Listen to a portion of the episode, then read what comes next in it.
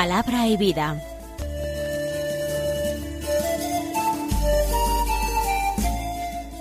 Con el padre Manuel Horta desde Sevilla.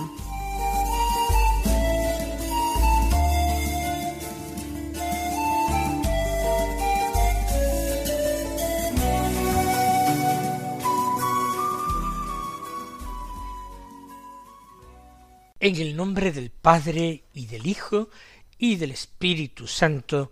Amén. Alabados sean Jesús y María. Muy buenos días, queridos amigos, oyentes de Radio María y seguidores del programa Palabra y Vida. Hoy es el martes de la quinta semana del tiempo ordinario. Este martes es 8 de febrero. La Iglesia celebra la memoria de dos santos. Uno más antiguo, San Jerónimo Emiliani, que nació en el año 1486 en Venecia, que en su juventud fue soldado, siguió la carrera militar, cayó prisionero y durante un tiempo de cautiverio, reflexionó, pensó, vino una conversión. Y después de ser liberado y emprender una vida de virtud, decidió estudiar para hacerse sacerdote. Y se ordenó sacerdote en el año 1518. Sus preferencias espirituales fueron por una parte los niños abandonados, niños que habían quedado huérfanos a consecuencia de que sus padres habían muerto en guerras o en epidemias, y también mm, mujeres arrepentidas, las que él lograba rescatar de la prostitución en que vivían. Y esa entrega a los niños, a mujeres arrepentidas, marcó toda su vida en una caridad ardiente y heroica, de forma de que precisamente asistiendo a los enfermos de una epidemia de peste, él se contagió y murió entre los enfermos y especialmente entre los enfermos pobres en el año 1537. Fundó una congregación de clérigos regulares en Somasca, la Orden de Clérigos Regulares de Somasca o somascos, que tuvieron una dedicación principal a la educación, escuelas gratuitas para niños pobres. El otro santo que hoy se venera, mucho más moderno, es una mujer, una mujer africana, Santa Josefina Vaquita, sudanesa, nacida en la región de Darfur, en Sudán, en un año desconocido, porque eh, venía de una familia muy pobre y muy ignorante, ni siquiera sabía cuándo había nacido. Pero siendo muy joven fue raptada por mercaderes de esclavos y vendida como esclava. Perteneció a distintos dueños y finalmente a una familia que la llevó a Italia.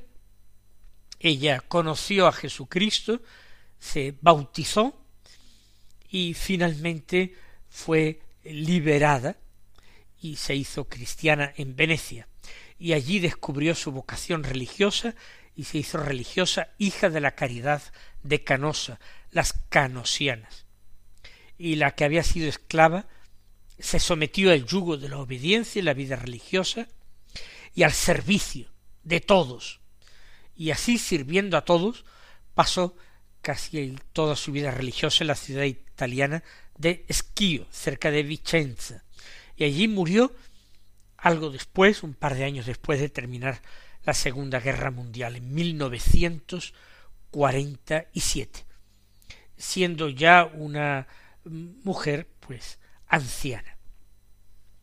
Vamos a escuchar ahora la palabra de Dios que se proclama en la liturgia de la misa del día. Sabemos que como primera lectura tenemos el primer libro de los Reyes, hoy del capítulo octavo, los versículos 22, 23 y 27 al 30. Continuamos con los comienzos de la historia de Salomón. Dice así el texto. En aquellos días Salomón se puso en pie ante el altar del Señor, frente a toda la asamblea de Israel. Extendió las manos al cielo y dijo Señor Dios de Israel, no hay Dios como tú arriba en los cielos ni abajo en la tierra. Tú que guardas la alianza y la fidelidad a tus siervos que caminan ante ti de todo corazón. ¿Habitará Dios con los hombres en la tierra? Los cielos y los cielos de los cielos no pueden contenerte, cuanto menos este templo que yo te he erigido. Inclínate a la plegaria y a la súplica de tu siervo. Señor Dios mío, escucha el clamor y la oración que tu siervo entona hoy en tu presencia. Que día y noche tus ojos se hallen abiertos hacia este templo, hacia este lugar del que declaraste, allí estará mi nombre. Atiende la plegaria que tu servidor entona en este lugar. Escucha la súplica que tu siervo y tu pueblo Israel entonen en este lugar. Escucha tú hacia el lugar de tu morada, hacia el cielo. Escucha y perdona. Hemos de reconocer que se trata de una súplica bien sentida, intensa, fervorosa. Y la primera reflexión que se me ocurre es acerca de la importancia que las personas que han sido puestas en puestos de gobierno, constituidas en autoridad, sean verdaderamente modelos para el pueblo. Porque la gente de todas las épocas ha tendido siempre a fijarse en sus gobernantes y a seguir, a veces de una forma un tanto acrítica, sus dictados. Identifican a veces el poder con carácter modélico, de tal manera que admiran e imitan aquellos que detentan el poder. El poder político, por supuesto, el poder económico, que resulta tanto más fascinante que el político. Muchas personas, cuando contemplan eh, la vida política de nuestra patria, todos los escándalos que salpican continuamente los noticiarios, esa clase política que por desgracia está tan corrompida, que sazona todo tipo de, revistas y, y diarios con historias de corrupción, de verdadera desvergüenza, de ansia por el poder a toda costa, sin importar para nada el bienestar de la gente, inventar problemas ficticios para aplicar rigurosamente los principios maquiavélicos del divide y vencerás, enfrentar a unos contra otros, con tal de mantenerse en el poder y dominar y controlar más fácilmente a la sociedad civil, aprovechar el poder para dictar normas inicuas gravísimamente contrarias a la ley de Dios. Y lo que es peor, hacer que la gente las vaya aceptando poco a poco. Quizás al principio eran muy atrevidas y la gente comentaba y protestaba y pensaba que vendrían otros a gobernar que las quitarían. Pero pasaron los años, las décadas, y todo fue a peor. Y lo que es peor, la gente llegó a acostumbrarse y a ver como cosas normales pecados gravísimos.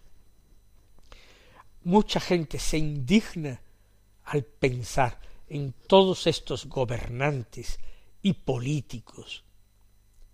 Yo a veces no puedo evitar que se me llenen los ojos de lágrimas, porque pienso que el Señor va a tomar una venganza terrible de ellos, que las puertas del infierno se abren para recibirlos y ellos caminan hacia adelante, ignorantes de su suerte, como animales que son llevados a un matadero para ser sacrificados. No se dan cuenta, creen que eh, teniendo suficientes riquezas, placeres, comidas, prestigio, poder, popularidad, piensan que eso es una buena vida y no saben lo que les aguarda en la eternidad. Dignos verdaderamente de compasión sus víctimas, pero dignos de compasión también ellos. Hay que rezar por los pecadores. Hay que tener compasión de aquellos que sí aparecen como verdugos de cristianos, perseguidores de la Iglesia. Sí, pero esos perseguidores de la Iglesia y esos verdugos de los cristianos, esos que se han mofado de Dios, esos que han legislado inicuamente, tratando de hacerse superiores a Dios y enmendándole la plana y corrigiéndole sus leyes y dictando algunas totalmente contrarias a la voluntad de Dios, esos esperan un juicio terrible. Dice la escritura que el juicio será sin misericordia para quienes no practicaron la misericordia. Y si cargados de tan terribles pecados, la misma palabra de Dios nos dice que el juicio que tendrán será sin misericordia, nos hace estremecer por lo menos a mí y moverme a pesar de su maldad a compasión y a desear su conversión y su penitencia sincera en esta vida. Por otra parte, nos fijamos en esa oración de Salomón, alguien que empezó muy bien y que sin embargo terminó muy mal. Al comienzo de su reinado le importa a Dios. Él cree que ese poder que ha recibido de Dios a través de la designación como sucesor de parte de David, su padre, que lo eligió heredero entre muchos hijos, él cree que es un designio providencial, que es Dios quien le ha querido rey, para que promueva su culto, para que le edifique un templo, para que juzgue al pueblo con justicia y con sabiduría. Y así él lo practica, pero él suplica que ese templo no sea simplemente un edificio magnífico, edificado para su vanidad, que sería admirado por personas de muchas generaciones y de muchísimos pueblos. No, él quiere que sea un lugar de escucha. Y esa palabra se repite y que sea un lugar en el que Dios esté atento, que tus ojos se hallen abiertos en este templo, hacia este templo, hacia este lugar. Atiende la plegaria que se te dirige en este lugar. Escucha la súplica tu siervo y tu pueblo te dirigen. Escucha tú, escucha y perdona.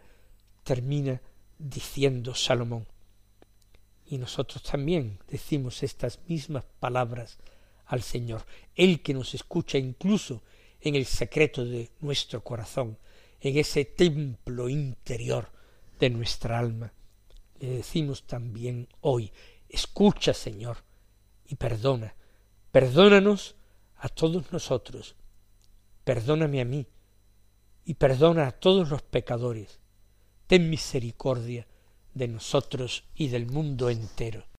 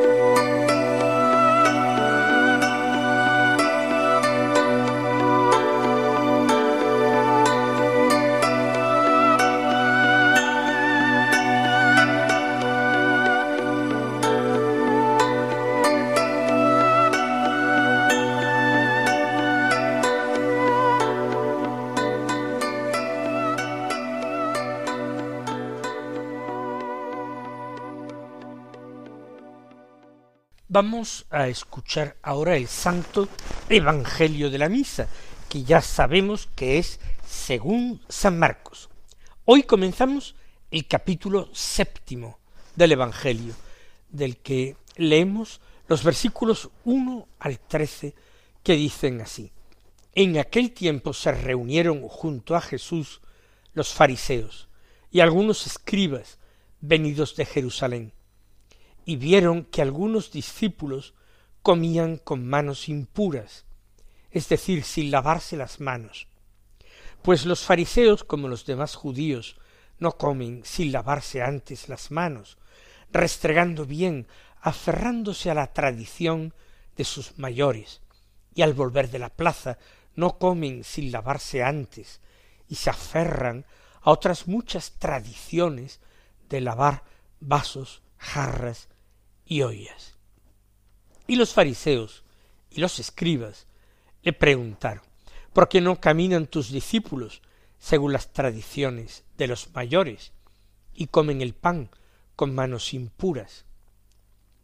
Él les contestó, bien profetizó Isaías de vosotros, hipócritas, como está escrito, este pueblo me honra con los labios, pero su corazón está lejos de mí el culto que me dan está vacío, porque la doctrina que enseñan son preceptos humanos. Dejáis a un lado el mandamiento de Dios para aferraros a la tradición de los hombres. Y añadió, anuláis el mandamiento de Dios por mantener vuestra tradición.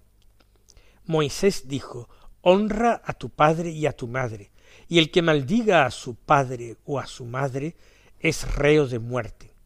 Pero vosotros decís, si uno le dice al padre o a la madre, los bienes con que podría ayudarte son corbán, es decir, ofrenda sagrada, ya no le permitís hacer nada por su padre o por su madre, invalidando la palabra de Dios con esa tradición que os transmitís. Y hacéis muchas cosas semejantes. Hay que comenzar diciendo que esa llamada tradición de lavarse las manos antes de comer no obedece a ningún principio higiénico. No eran conocidos en la época los gérmenes patógenos que podían producir una infección por utilizar para alimentarse manos sucias, manos contaminadas. No, era un ritual religioso. La pureza que proporcionaba aquel lavado no era una pureza física, no era una higiene, era una pureza legal o pureza ritual. Y para sentarse a comer, entonces si había manos impuras, que no era tanto la suciedad física, sino como haber realizado algún tipo de acción o tocado alguna realidad que eh, la ley estableciera que hacía que, que realizar aquella acción o aquel tocar pues quedara impuro. Jesús se enfrenta clara y abiertamente con los fariseos, porque estos, con tal de atacar a Jesús, se valen de cualquier método sus ataques se centran durante algún tiempo en los discípulos de Jesús, porque les parecen más vulnerables que el mismo Jesús. Además, muchos consideran a Jesús un hombre santo, un profeta de los antiguos que ha vuelto a la vida, o el mismo Juan Bautista, por no decir que algunos lo consideran ya el Mesías que ha venido. Sin embargo, los discípulos de Jesús pueden ser atacados sin que el pueblo se revuelva contra ellos. Y de alguna manera por su proximidad a Jesús, si los discípulos no son buenos, no son personas profundamente religiosas, el maestro de semejantes discípulos tampoco les está dando una buena enseñanza, tampoco es tan buen maestro. De ahí, pues, lo taimado del ataque.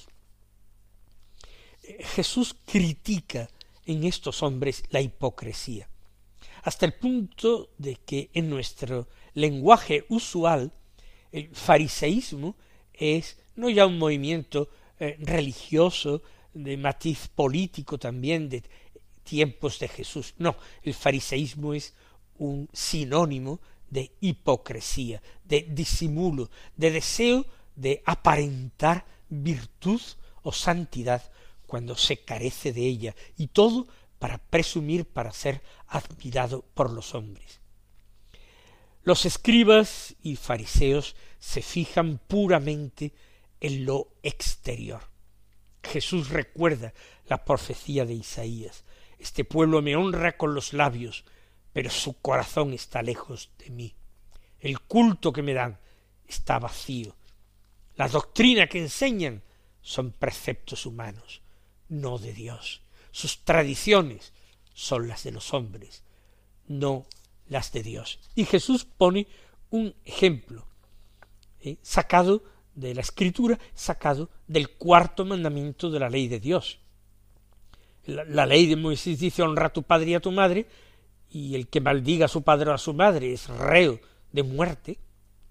Y vosotros interpretando esto dicen, bueno, pero si uno que tiene el deber de socorrer a sus padres en su necesidad y ancianidad, dice todos aquellos bienes con los que yo podría y tendría que socorrer a mis padres, los ofrezco al templo, son corbán, los consagro al templo, entonces ya no puede hacer nada por su padre y a su madre.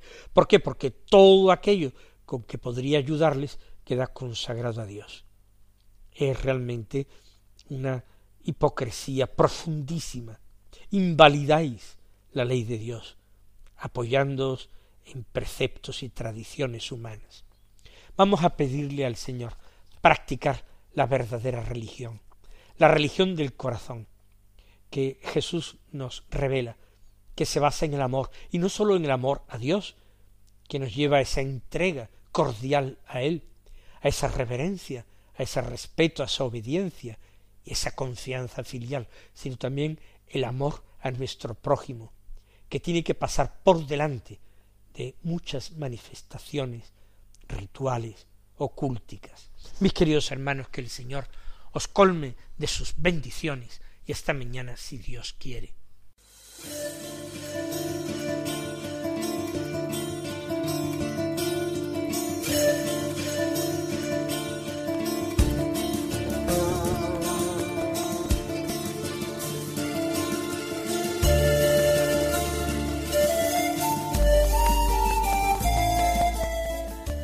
Concluye Palabra y Vida, un programa dirigido desde Sevilla por el Padre Manuel Horta.